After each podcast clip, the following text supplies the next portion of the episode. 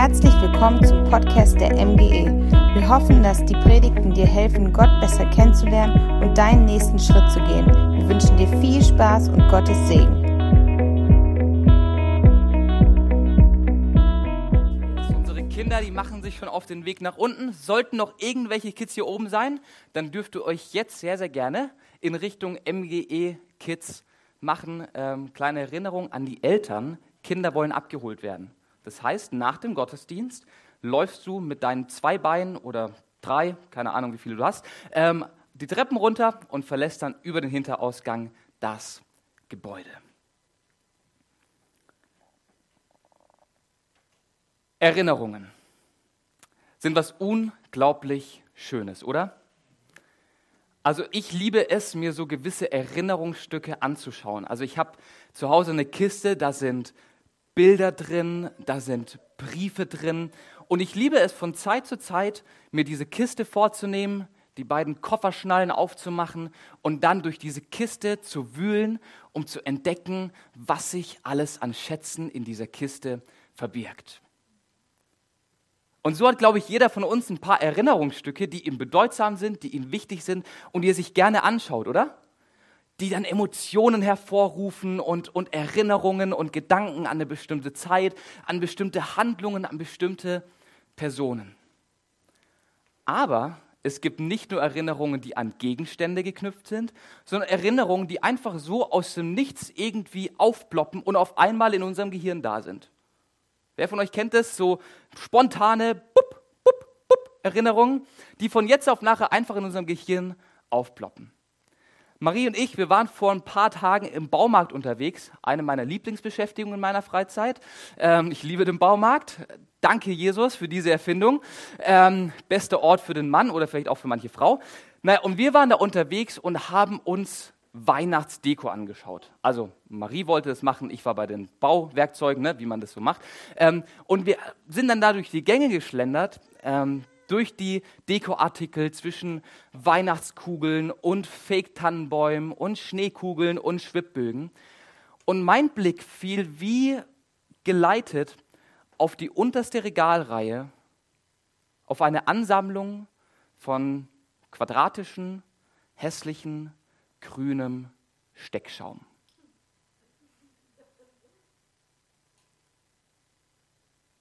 Und währenddem ich so Blickkontakt mit diesem grünen Steckschaum aufnahm, für dich als kleine Info, wenn du kein Bastler bist, das ist so ein Schwamm, in dem man Blumen reinstecken kann oder Äste oder Zweige, um dann so ein Blumenbouquet zu machen, was man sich dann in die Wohnung stellt, um es irgendwie hübscher zu machen. Und meine Augen wurden wie angezogen von diesem grünen Steckschaum und plötzlich kam eine Erinnerung in meinem Gehirn nach oben an Urtante Renate. Urtante Renate. Urtante Renate ist die Tante, oder Großtante heißt es, glaube ich, ist die Tante meines Papas gewesen. Eine alleinstehende, unglaublich nette, großzügige Dame, die die ganze Kinder der Familie jedes Mal zur Adventszeit zum großen Adventsbasteln eingeladen hat. Und Großtante Renate hatte ein riesengroßes Haus mit Lagern an Dekoartikeln, weil sie einfach eine Dekofrau war. Und zur Adventszeit wurde dann das Wohnzimmer aufgebaut. Und da waren Berge von Tannenreisig, Bänder, Kugeln, kleine Figuren, Draht, Kerzen, ähm, alles Mögliche war bereit. Und wir saßen dann den ganzen Nachmittag mit Großtante Renate gemeinsam im Wohnzimmer bei einer Tasse Punsch und leckeren selbstgebackenen Keksen und haben dort Weihnachtsdekoration gebastelt, die wir dann ganz stolz unseren Eltern zu Hause gezeigt haben. Und als ich dort in diesem Baumarkt stand und diesen grünen Steckschaum gesehen habe, hatte ich die größte Sehnsucht meines Lebens nach Tante Renate. Ich kann es gar nicht in Worte packen. Ich bin durch diesen Laden gelaufen und habe alle drei Minuten zu Marie gesagt, boah, ich wäre so gerne in diesem Wohnzimmer boah, ich würde so gerne diesen Moment nochmal wiederleben. Ich würde so gerne jetzt in der Zeit reisen, Tante Renate besuchen und auf grünen Steckschaum alle möglichen Zweige reinstecken. Von, von 0 auf 100 kam auf einmal diese Erinnerung hoch und hat mich den ganzen Tag begleitet. Wer von euch kennt so Erinnerungen, die durch irgendwas aufgelöst werden, eine tiefe Sehnsucht auf einmal wecken und unseren ganzen Alltag auf einmal umkrempeln? Jeder von uns hat solche Erinnerungen und es gibt die unterschiedlichsten Ereignisse, die unterschiedlichsten Gedanken, die unterschiedlichsten Erinnerungen, die zu so einer Situation führen können. Erinnerungen, die uns bewegen, Erinnerungen, die uns anrühren, Erinnerungen, die uns innehalten lassen, die Emotionen hervorrufen und uns nachdenklich machen.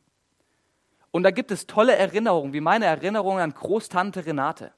Ähm, bei uns im Süden wie sie immer Renate. Ähm, kleiner Side-Fact. Renate. Ähm, also, und, und da gibt es richtig tolle Erinnerungen, oder? So richtig schöne Erinnerungen, an die man gerne denkt und an die man sich gerne zurückerinnert und wo man sich liebend gerne wünschen würde, diese Sache nochmal wieder zu erleben. Und dann gibt es aber auch Erinnerungen in unserem Leben, die Hass, Enttäuschung, Bitterkeit, Scham, Verletzung und Enttäuschung hervorrufen. Beides gibt es, beides ähm, reist durch unsere Köpfe, beides ist irgendwie präsent und ganz oft werden in unserem Alltag Momente der Vergangenheit so präsent, dass sie uns innehalten lassen, uns beschäftigen und uns vielleicht sogar lähmen. Und es ist ganz normal, wir sind Menschen, wir sind so gebaut, unser Gehirn ist so aufgebaut, ähm, so funktionieren wir Menschen. Aber das Problematische ist, wenn die Ereignisse aus der Vergangenheit negative Auswirkungen auf unsere Gegenwart und unsere Zukunft haben, oder?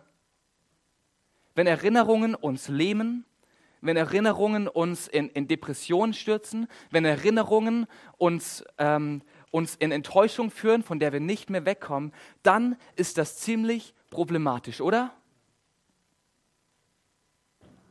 Und in genau so einer Situation befand sich das Volk Israel auf seiner Reise von Ägypten ins gelobte Land. Wir befinden uns ja jetzt schon seit drei Wochen in dieser spannenden Predigtreihe an Gott dran und begleiten seit drei Wochen unseren biblischen Helden Mose und haben schon einiges gelernt. Und auch heute wollen wir uns eine bestimmte Eigenschaft von Mose anschauen, die ihn wirklich auszeichnet, die ihn außergewöhnlich macht und die uns den gesunden Umgang mit unserer Vergangenheit und mit unseren Erinnerungen beibringt. Bevor ich aber auf Mose eingehen will und bevor ich ähm, diese Eigenschaft erwähne, werfen wir einmal einen kurzen Blick aufs Volk, das um ihn herum war, das ihn begleitet hat und das er schlussendlich ja auch dann geführt hat. Es gibt eine Kernerinnerung, eine Erinnerung, die sich bei den Israeliten eingebrannt hat, wie ein dickes, fettes Brandzeichen in die Erinnerung, an die sie immer wieder dachten und die sie immer wieder gelähmt hat. Eine Erinnerung, die sie im Heute so stark beeinflusst hat, dass sie keine Perspektive fürs Morgen hatten. Jedes Mal, wenn es auf der Reise ins gelobte Land für die Israeliten herausfordernd wurde, wenn sie irgendwie eine, eine bestimmte Hürde zu überwinden hatten, dann kamen Sätze wie, in Ägypten, da war es aber viel, viel besser. Und äh, in Ägypten, da hatten wir auch immer genug zu essen. In Ägypten, da wurde uns der Mindestlohn gezahlt. Und in Ägypten, da, da waren die Quellen nicht kaputt. Da lief immer Wasser. Und in Ägypten, da hatten die einen Gott, den man sehen konnte. In Ägypten, in Ägypten, in Ägypten, in Ägypten. Wenn du die Geschichte vom Volk Israel in, in Exodus, in 2. Mose nachliest, dann ist das ein Satz, der immer wieder kommt. Ich hatte letzte Woche leider keine Zeit, diese ganzen Aussagen nachzuzählen. Kannst du aber sehr, sehr gerne machen in der nächsten Woche, falls du ein bisschen Zeit hast aufgrund von Homeoffice. Aber immer wieder kommt diese Aussage, oh, die Fleischtöpfe von Ägypten waren tausendmal besser wie das, was wir hier haben. Und oh, in Ägypten, da, da hatten wir immer zu trinken. In Ägypten, da hatten wir Sicherheit. In Ägypten, da hatten wir ein leichtes Leben. Und, und ständig erinnern sich die Israeliten zurück und sind gefangen in ihrer Erinnerung. Währenddem sie mit ihrem Körper schon längst aus Ägypten ausgezogen waren, war ihr Herz und waren ihre Gedanken immer noch in Ägypten gefangen. Währenddem sie schon längst den Auszug aus der Sklaverei geschafft hatten, physisch waren sie psychisch immer noch gebunden, immer noch in Ketten. Und wir schauen uns vielleicht diese Geschichte an. Und mir ging das so, als ich die letzten Wochen die Geschichte von Mose und dem Volk Israel gelesen habe. Und wir lesen diese Geschichte und denken uns, ach, ey, Israel, ihr seid ja wohl richtige Lappen. Ägypten war eine Katastrophe für euch. Ihr wart versklavt, ihr wurdet unterdrückt. Vor ein paar Monaten, äh, vor ein paar Jahren besser gesagt, wurden eure, eure Söhne umgebracht. Ihr hattet keine freie Meinung, ihr hattet kaum ein Recht auf freie Religionsausübung und trotzdem erinnert ihr euch ständig wieder an das glorreiche Ägypten, das eigentlich gar nicht so glorreich war. Sie erleben in der Wüste Wunder und Wunder und sind trotzdem am Verzweifeln. Und ich habe dann über diese Geschichte nachgedacht und über die Israeliten, die diese Haltung vom Gestern irgendwie hatten und die immer noch in der Sklaverei eigentlich saßen. Und habe gemerkt, dass ich mich sehr, sehr oft im gleichen Schlamassel wie die Israeliten befinde. Meine Gedanken sind so oft gefangen von dem, was Menschen in der Vergangenheit über mich gesagt haben. Meine Emotionen sind so oft gesteuert von dem, was ich in der Vergangenheit verbockt habe. Und mein Handeln wird so oft negativ beeinflusst und gelähmt von dem, was eigentlich schon längst hinter mir gelegen hat.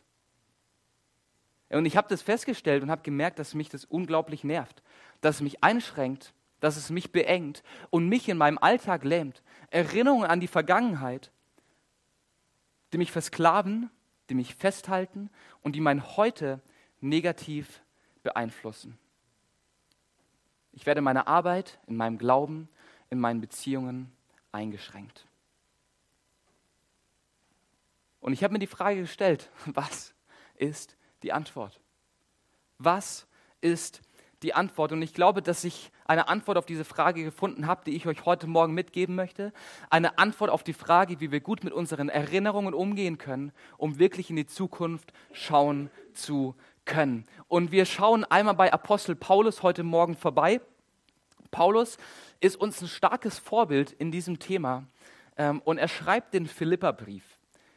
Zu der Zeit, als er den Philipperbrief geschrieben hat, saß Paulus im Gefängnis aufgrund seines Glaubens und er schreibt den Brief an die Gemeinde in Philippi, um sie zu stärken, um sie zu ermutigen und um ihnen gleichzeitig zu zeigen, worauf es im Leben wirklich ankommt.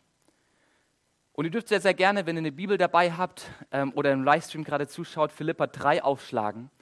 Und in Philippa 3, da geht es am Anfang darum, dass Paulus einen Blick in seine Vergangenheit wirft. Und er wirft einen Blick auf seine Tätigkeit als Christenverfolger und auf das, was er alles schon in der Vergangenheit geleistet hat. Auf seine Missionarstätigkeit, auf seine, auf seine Tätigkeit als Gesetzeslehrer, der alle Gesetze haargenau eingehalten hat. Und er schaut auf diese Vergangenheit er schaut auf die Erinnerungen aus alten Tagen und findet dann folgende Worte, die an die Gemeinde in Philippi, aber auch an uns heute gerichtet sind. Und ich lese ab Vers 7. Früher hielt ich diese Dinge für einen Gewinn, aber jetzt, wo ich Christus kenne, betrachte ich sie als Verlust. Ja wirklich, alles andere erscheint mir wertlos, wenn ich es mit dem unschätzbaren Gewinn vergleiche, Jesus Christus als meinen Herrn kennen zu dürfen. Durch ihn habe ich alles andere verloren und betrachte es auch als Dreck. Nur er besitzt Wert für mich. Ich möchte nichts anderes mehr kennen als Christus und ich will die mächtige Kraft, die ihn aus den Toten auferstehen ließ, an meinem eigenen Leib erfahren. Ich möchte lernen, was es heißt, mit ihm zu leiden und in ihm zu sterben, um dann auch unter denen zu sein, die aus den Toten heraus auferstehen werden. Ich will nicht behaupten, das Ziel schon erreicht zu haben oder schon vollkommen zu sein. Doch ich strebe danach, das alles zu ergreifen, nachdem auch Christus von mir Besitz ergriffen hat. Nein, ich bilde mir nicht ein, es schon geschafft zu haben, liebe Geschwister, liebe Freunde. Aber eins steht fest. Ich vergesse das Vergangene und schaue auf das, was vor mir liegt.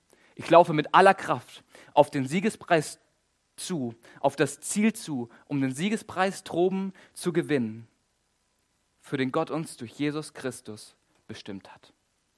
Bam, in diesem Text liegt Power, in diesem Text liegt Kraft für den richtigen Umgang mit deinem Vergangenen, mit deiner Vergangenheit, mit den Erinnerungen. Und wenn du die Verse weiterliest, darfst du sehr, sehr gerne machen, dann ermutigt Paulus die Christen in Philippi, ihn als Vorbild zu nehmen und ihm es gleich zu tun. Und damit meint er auch uns, wir sollen ihm nacheifern, genauso mit unserer Vergangenheit umzugehen.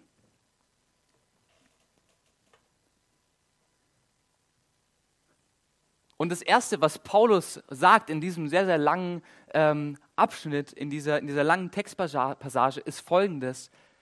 Lass Altes bewusst hinter dir. Lass es hinter dir. Und Paulus benutzt das Bild eines Läufers. Ähm, hey, und, und jeder Läufer läuft einer bestimmten Sache nach. Jeder Läufer ist auf ein Ziel ausgerichtet und schaut nicht nach hinten. Hey, es gibt keinen einzigen Läufer mit Rückspiegel. Ich habe noch keinen Marathonläufer mit Seitenspiegel gesehen, weil es für den Läufer Schnurz, Piep, egal ist, was hinter ihm liegt. Der Läufer schaut nach vorne. Der Läufer schaut nach vorne. Es können an ihm Bäume, Häuser, Autos, andere Läufer vorbeiziehen. Es ist ihm ganz egal, der Läufer ist nach vorne gerichtet. Denn wie jeder von uns weiß, wer beim Laufen nicht nach vorne schaut, der klatscht gegen den Laternenpfahl. Habe ich schon erlebt. Ähm, und, und Paulus bezieht dieses Bild des Läufers auf unseren Umgang mit der Vergangenheit. Wir sollen nicht nach hinten schauen, wir sollen das, was hinten ist, vergessen und unseren Blick nach vorne richten. Wenn du im Leben vorankommen möchtest, wenn du aus einer Lähmung herauskommen willst, wenn du dich losbinden willst von den Ereignissen der Vergangenheit, die dich lähmen, die dich festhalten, die dich negativ beeinflussen, dann ist es elementar wichtig, dass du aufhörst, nach hinten zu schauen. Und man kann die Ereignisse unserer Vergangenheit mit Ketten vergleichen, die an unserem Körper sinnbildlich oder an unserem Herzen festgemacht sind, die uns festhalten, die uns gefangen halten. Und da gibt es ganz unterschiedliche Ketten, die vielleicht an deinem Leben festgemacht sind. Ketten, die aufgrund irgendwelcher Ereignisse, irgendwelcher Geschichten urplötzlich von dir Besitz ergriffen haben. Ketten, die vielleicht mit Versagen zusammenhängen, von der Meinung anderer Menschen, die dich hält, die dich negativ beeinflusst.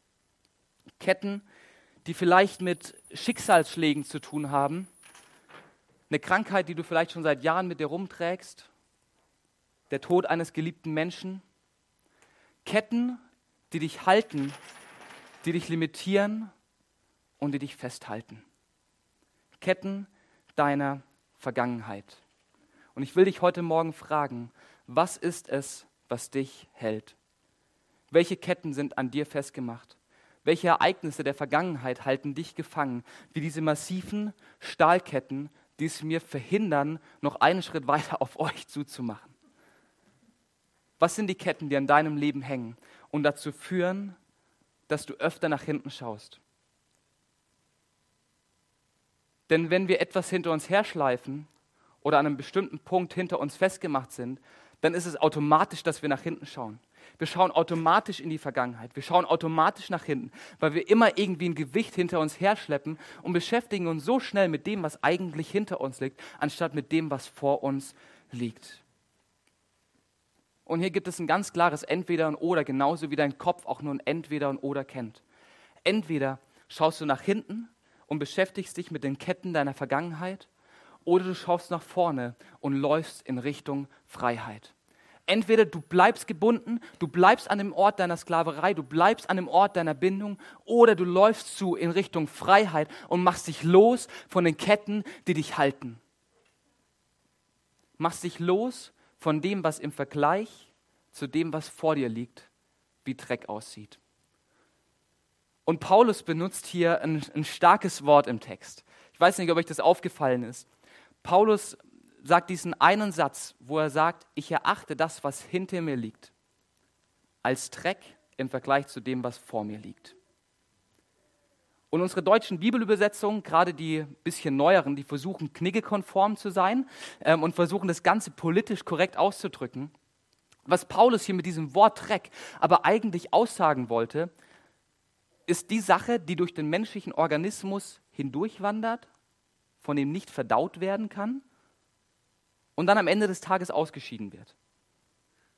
Um es auf Neudeutsch zu sagen, Paulus sagt, ich erachte alles andere als Mist, Kot, Kacke und Sch füll den Rest aus. Warum? Weil unsere Vergangenheit im Heute und im Morgen wertlos ist. Sie ist nicht effektiv. Unsere Vergangenheit sollen wir hinter uns lassen, weil sie im Vergleich zu unserer Zukunft wertlos ist. Sie bringt uns nicht voran, sie, sie, sie gibt uns keine neue Energie, sie gibt uns keine neuen Nährstoffe und das ist der Grund, warum wir sie hinter uns lassen sollen. Und das ist der einzige Weg zu echter Freiheit. Das ist der einzige Weg, um sich loszumachen von den Ketten der Vergangenheit, indem wir unsere Vergangenheit, indem wir die Erinnerung an die Vergangenheit als wertlos, als nutzlos und als nicht effektiv betiteln. Vielleicht hast du gerade jetzt, in diesem Moment, bestimmte Erinnerungen, bestimmte Ketten, die dir bewusst werden. Hey, und ich lade dich ein, Löse dich bewusst von den Ketten deiner Vergangenheit. Löse dich bewusst von Erinnerungen, die dich zurückhalten und die dich im Alltag lähmen. Und lauf auf die Freiheit zu, die Christus für dich hat. Hey, wir müssen zu einem richtigen Umgang mit unserer Vergangenheit kommen, um im, im Heute, im Jetzt Freiheit zu erleben. Dr. Warren Worsby, das ist ein Pastor aus Amerika, hat das Ganze in ein Bild gebracht ähm, und hat es so beschrieben. Die Vergangenheit ist ein Ruder, das uns führt, nicht ein Anker, der uns zieht. Wir müssen aus der Vergangenheit lernen, aber dürfen nicht in der Vergangenheit leben. Du wirst frei von den Ketten deiner Erinnerung, von den Ketten deiner Vergangenheit, indem du anfängst, dich von ihnen loszusagen, indem du sie als ineffektiv, als unbrauchbar deklarierst und dich ganz bewusst von ihnen trennst. Freiheit zu erleben bedeutet Gebundenheit zu zerlegen. Freiheit zu erleben bedeutet, bedeutet Gebundenheit zu zerlegen.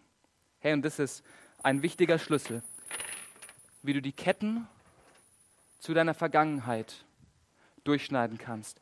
Das ist das Werkzeug, das dir Paulus hier an dieser Stelle in die Hand drückt wo er ganz klar sagt, schneid die Ketten zu deiner Vergangenheit ab. Fang an, deine Vergangenheit richtig zu beurteilen. Deine Vergangenheit ist nicht alles, was dich ausmacht. Ja, wir können und wir sollten von der Vergangenheit lernen, versteht mich nicht falsch. Wir müssen von der Vergangenheit lernen, damit wir die Fehler der Vergangenheit nicht nochmal machen. Aber wir dürfen nicht in der Vergangenheit leben und stecken bleiben, wie die Israeliten, die den gesamten der Wüstenwanderung ständig an Ägypten dachten und ständig in ihrer Gegenwart gelähmt waren und unfähig waren, das zu sehen, was eigentlich vor ihnen liegt. Hey, und ich lade dich ein. Fang an, dieses Tool zu benutzen. Fang an, die Ketten deiner Vergangenheit durchzuschneiden indem du sie als wirkungslos, indem du sie als unbrauchbar und als ineffektiv betitelst. Und das ist gar nicht so leicht manchmal. Manchmal klappt das Werkzeug nicht so gut und das ist keine Sache, die von heute auf morgen funktioniert, auf jeden Fall. Das ist eine Sache, da muss man dran arbeiten. Das ist ein Prozess. Jesus garantiert uns nicht direkte Freiheit, sondern prozesshafte Freiheit. Schritt für Schritt, Kette für Kette Gebundenheit für Gebundenheit. Und so wird das Ganze Stück für Stück dann irgendwann vielleicht doch fallen, ähm, wenn man oft genug ansetzt.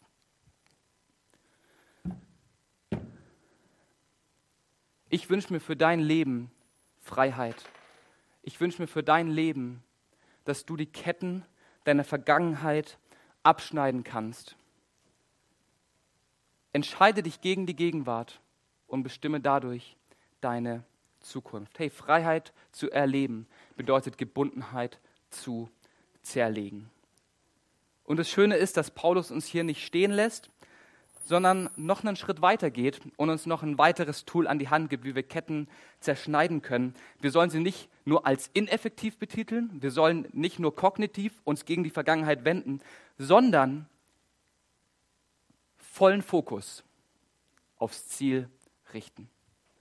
Vollen Fokus aufs Ziel richten. Und ich erinnere uns nochmal schnell an die Verse 13 bis 14, die ich gerade vorhin schon vorgelesen habe, wo Paulus schreibt, nein, ich bilde mir nicht ein, es schon geschafft zu haben, Freunde.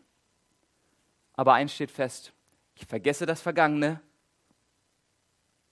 und schaue auf das, was vor mir liegt.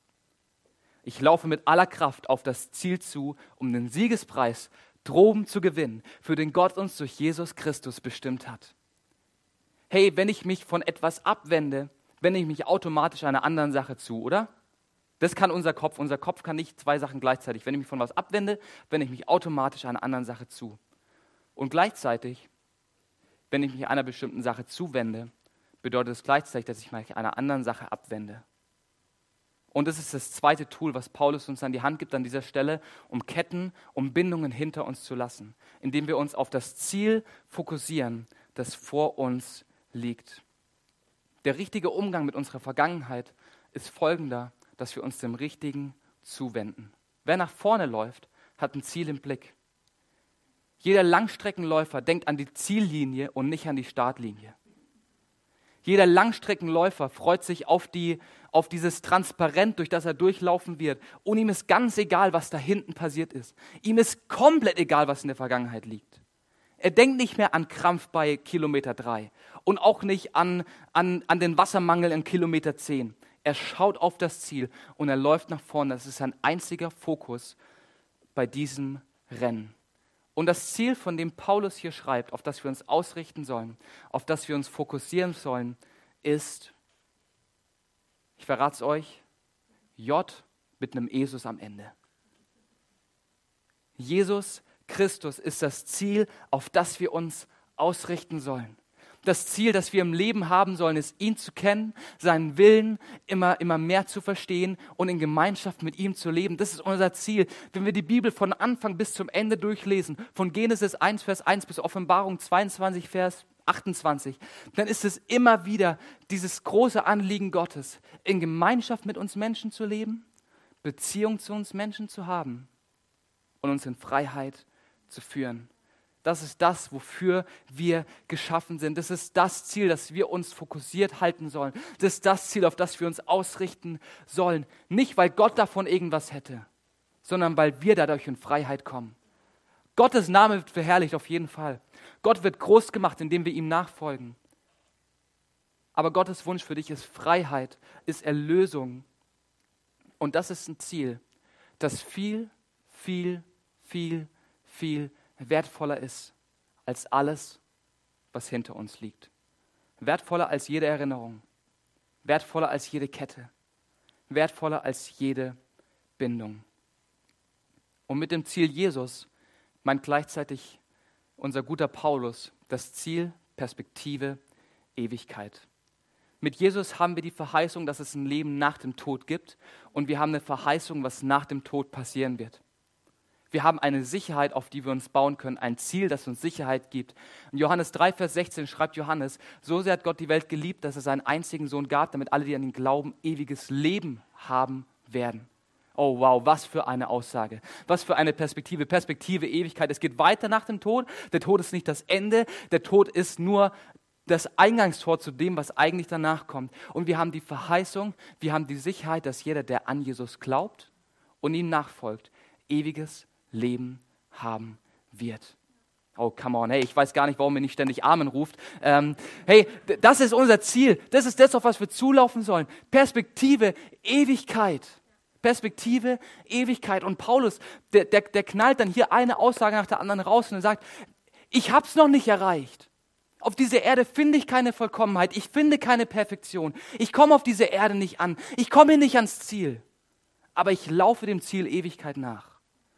Ich laufe dem Ziel Jesus nach, der mir eine Verheißung für ein Leben nach dem Tod gibt. Als Christen leben wir in dieser Spannung schon jetzt und noch nicht. Wir dürfen schon viel Freiheit hier erleben. Wir dürfen teilweise schon Etappensiege hier feiern und Etappenziele irgendwie ähm, erleben als Christen. Aber das wirkliche Ziel ist die Ewigkeit. Das wirkliche Ziel ist die Ewigkeit. Unser Ziel liegt nicht im Hier, sondern im Dort. Und ich kann dir sagen, das Dort ist herrlich. Sag mal alle herrlich. Herrlich. Ja, hey, Offenbarung 21, Vers 4, da schreibt der gleiche Johannes, wie der, der Johannes 3, Vers 16 geschrieben hat, folgende Worte über den Himmel. Hey, und passt auf, ihr könnt gerne mal die Augen schließen und euch das vorstellen. Jede Träne wird er von ihren Augen abwischen. Es wird keinen Tod mehr geben und auch keine Traurigkeit, keine Klage, kein Schmerz. Was früher war, ist für immer vorbei. Oh, come on. Hey, ich will in diese Ewigkeit kommen. Ich will an dieses Ziel ankommen. Das ist das Ziel, dem ich nachjagen will. Hey, und wenn du dieses Ziel vor Augen hast, dann ist ganz egal, was da hinten liegt. Dann kannst du die Ketten und die Bindungen deiner Vergangenheit getrost vergessen, weil das Ziel vor dir um ein weites, kostbarer und wertvoller ist. Richte dich aus auf das Ziel, Perspektive, Ewigkeit und zerstöre den Einflussbereich deiner Vergangenheit. Und Paulus benutzt hier ein lustiges Wort, dieses Wort nachjagen. Er jagt dem Ziel nach. Das ist ein Wort, was damals die Sportreporter ähm, im antiken Griechenland auch benutzt haben, wenn sie so die, die, die Zieletappe eines Läufers beschrieben haben. Und dieses Nachjagen beschreibt die komplette Inbrunst, die ein Athlet an den Tag legt, um die letzten Kilometer gut zu machen. Hinter diesem Wort Nachjagen steckt ein den Oberkörper nach vorne werfen, die Hand ausstrecken ähm, und jeden Millimeter so schnell wie möglich hinter sich zu bringen. Das ist das Wort, was Paulus hier gebraucht, also voller Fokus. Wenn ich eine Sache nachjage, wenn ich meinen Oberkörper nach vorne werfe und die Hand ausstrecke und dem Ziel nachhasche, dann kann ich nicht nach rechts und links schauen und auch nicht nach hinten, weil ich so sehr auf das eine Ziel fokussiert bin. Hey, und dazu will uns Paulus und dazu möchte ich dich heute Morgen ermutigen. Jage dem Ziel Jesus in deinem Leben nach und erlebe, wie die Ketten deiner Vergangenheit nach und nach abfallen. Manche Ketten musst du selber durchschneiden, indem du die Vergangenheit richtig beurteilst. Andere Ketten fallen einfach ab durch die Zielfokussierung auf Jesus. Und das ist eine ganz klare Entscheidung. Das ist eine klare Entscheidung, sich auf das Ziel zu fokussieren und das Alte hinter sich zu lassen. Eine Entscheidung, die unser guter Mose richtig getroffen hat. Das Volk war gefangen in Ägypten. Das Volk war gebunden an Ägypten. Das Volk hatte dicke Ketten an und ist niemals freigekommen. Das ist so traurig eigentlich an dieser Geschichte. Bis zum Ende, bis sie den Einzug ins gelobte Land machen, ist Israel ständig in Ägypten aber Mose hat am Anfang seines Dienstes, als er Gott am Dornbusch begegnet ist, folgende Entscheidung getroffen. I have decided to follow Jesus, no turning back. Ich habe mich dazu entschieden, Gott nachzufolgen. Ich habe mich dazu entschieden, dem nachzufolgen, der mir Wert beimisst, der mir eine Sicherheit gibt, der an mich glaubt ohne dass ich irgendwas dafür getan hätte. Und ich folge diesem Gott nach, ohne Kompromisse, ohne nach hinten zu schauen. Ich schaue nicht auf das Versagen hinter mir, sondern auf die Verheißung, die vor, vor mir liegt. Ich schaue nicht zurück nach Ägypten, ich schaue hin auf Kanaan. Das ist die Entscheidung, die Mose getroffen hat und die du und ich lernen können von diesem Mose, der der Verheißung nachgelaufen ist und aufgrund des Nachlaufens der Verheißung jede Herausforderung meistern konnte. Nicht, weil er der Stärkste war, nicht, weil er der Coolste war, nicht, weil er der Besonderste war. Wir lesen die Geschichte von Mose, eine Person, die versagt hat, die kläglich feststellen musste, dass sie ihr Leben nicht in der Hand hat und eigentlich auch nicht geeignet als Führungskraft ist. Wir lesen von diesem Mose, der aufgrund seiner Zielfokussierung die Ketten der Vergangenheit abschütteln konnte. Lass Altes hinter dir und richte deinen Fokus voll und ganz auf dein Ziel, Jesus, auf die Perspektive Ewigkeit. Ich durfte in meinem Leben erleben, dass so einige Ketten sich gelöst haben. Ich durfte erleben, wie die Kette Sucht bei mir gelöst wurde. Ich durfte erleben, wie die Kette falscher Selbstwert bei mir gelöst wurde, wie die Kette Überheblichkeit, wie die Kette Angst gelöst wurde und noch viele weitere Ketten.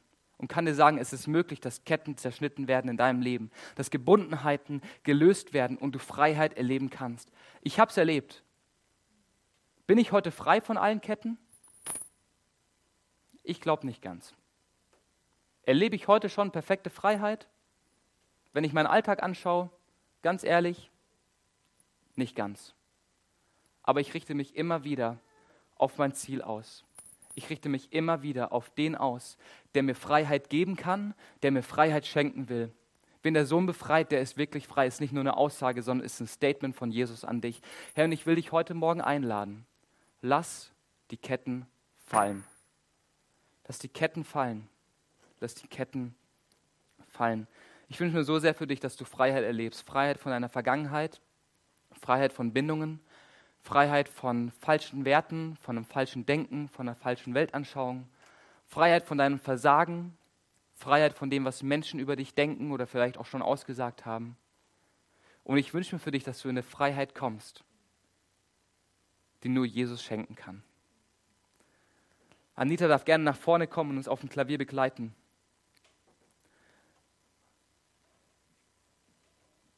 Schau auf die Vergangenheit und sie wird dich lähmen. Schau auf das Ziel und gewinne den Sieg. Das ist ein Satz, den ich dir heute Morgen mitgeben möchte und von dem ich echt hoffe, dass du ihn mit in die Woche trägst, mit in deine nächsten Monate, mit ins nächste Jahr, mit ins nächste Jahrzehnt. Hey, dass du anfängst, dich frei zu machen von dem, was dich festhält. Schau auf die Vergangenheit und sie wird dich lähmen. Schau aufs Ziel und gewinn den Sieg. Und die Ketten sehen bei dir vielleicht ganz anders aus. Hey, jeder von uns hat andere Gebundenheiten, andere Geschichten aus der Vergangenheit, die uns festhalten, die uns negativ beeinflussen, die uns davon abhalten, dass wir auf das Ziel zulaufen, das eigentlich für uns bestimmt ist. Und ich möchte dich heute Morgen fragen, willst du freikommen? Willst du Freiheit erleben? Willst du die Ketten, die an deinem Leben hängen, abschneiden und erleben, wie Jesus dir Freiheit schenkt? Wir dürfen gerne einmal alle gemeinsam die Augen schließen. Einfach aus Gründen der Privatsphäre und dass es ein persönlicher Moment für dich wird und du nicht abgelenkt wirst von dem, was um dich herum passiert. Und während dem alle Augen geschlossen sind, will ich diese Frage stellen. Willst du heute Freiheit erleben? Vielleicht zum ersten Mal oder zum wiederholten Mal,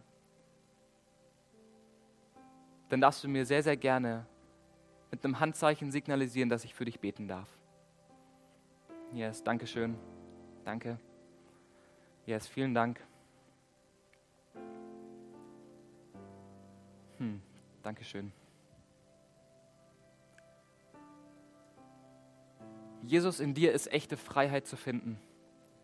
Eine Freiheit, die uns nichts anderes auf dieser Welt geben kann. Herr, ich danke dir dafür, dass du am Kreuz die Ketten unserer Vergangenheit durchgeschnitten hast und wir durch das Werk am Kreuz in vollkommene Freiheit finden können, Herr Jesus. Papa, ich danke dir dafür, dass du uns das Ziel Perspektive Ewigkeit gegeben hast. Ich danke dir für die, für die Verheißung, dass wir ein Leben nach dem Tod haben, das wir bei dir verbringen können, wenn wir uns für dich in diesem Leben hier entscheiden, Herr. Und ich bete für jeden Einzelnen heute Morgen, der sich jetzt gerade gemeldet hat, sei es durch ein Handzeichen oder innerlich, dass du ihm jetzt begegnest, Herr, und dass du anfängst, Ketten um Kette, um Kette, um Kette durchzuschneiden, Herr. Jesus, ich bete hier für meine Geschwister, die im Saal sitzen und die gerade online zuschauen dass du ihnen Freiheit gibst, eine Freiheit, die nur du schenken kannst, Jesus. Herr, schneid du die Ketten der Erinnerung und die Ketten der Vergangenheit ab und gib uns eine Freiheit, die uns aufatmen lässt und die uns nach vorne schauen und nach vorne laufen lässt, Herr. Oh Jesus, ich danke dir für deine Verheißung. Ich danke dir für die Kraft, die in dieser Botschaft liegt. Herr, und bete darum, dass jeder Einzelne, der sich gemeldet hat, deine Kraft, die Kraft des Heiligen Geistes, der uns befreien kann, erlebt, Herr. Amen. Amen. Das Lobpreisteam darf jetzt gerne nach vorne kommen. Wir werden zwei Songs singen. Und ich lade dich ein, dass du, währenddem wir diese beiden Lieder singen, dass du es als eine persönliche Zeit für dich nimmst, in der du Gott begegnest, in der du ihn darum bittest, dass er die Ketten durchschneidet, in dem du ihn darum bittest, dass er die Freiheit von deiner Vergangenheit schenkt. Nimm es als einen persönlichen Moment. Es ist überhaupt nicht wichtig, was rechts und links passiert. Es ist wichtig, was bei dir passiert. Und ich wünsche mir so sehr für dich, dass du an diesem Morgen Freiheit erlebst und Freiheit findest. Hey, das ist Gottes Wunsch für dich, ist Gottes Perspektive für dich. Und ich wünsche dir, dass du diese Perspektive einnehmen kannst und Freiheit erlebst. Amen.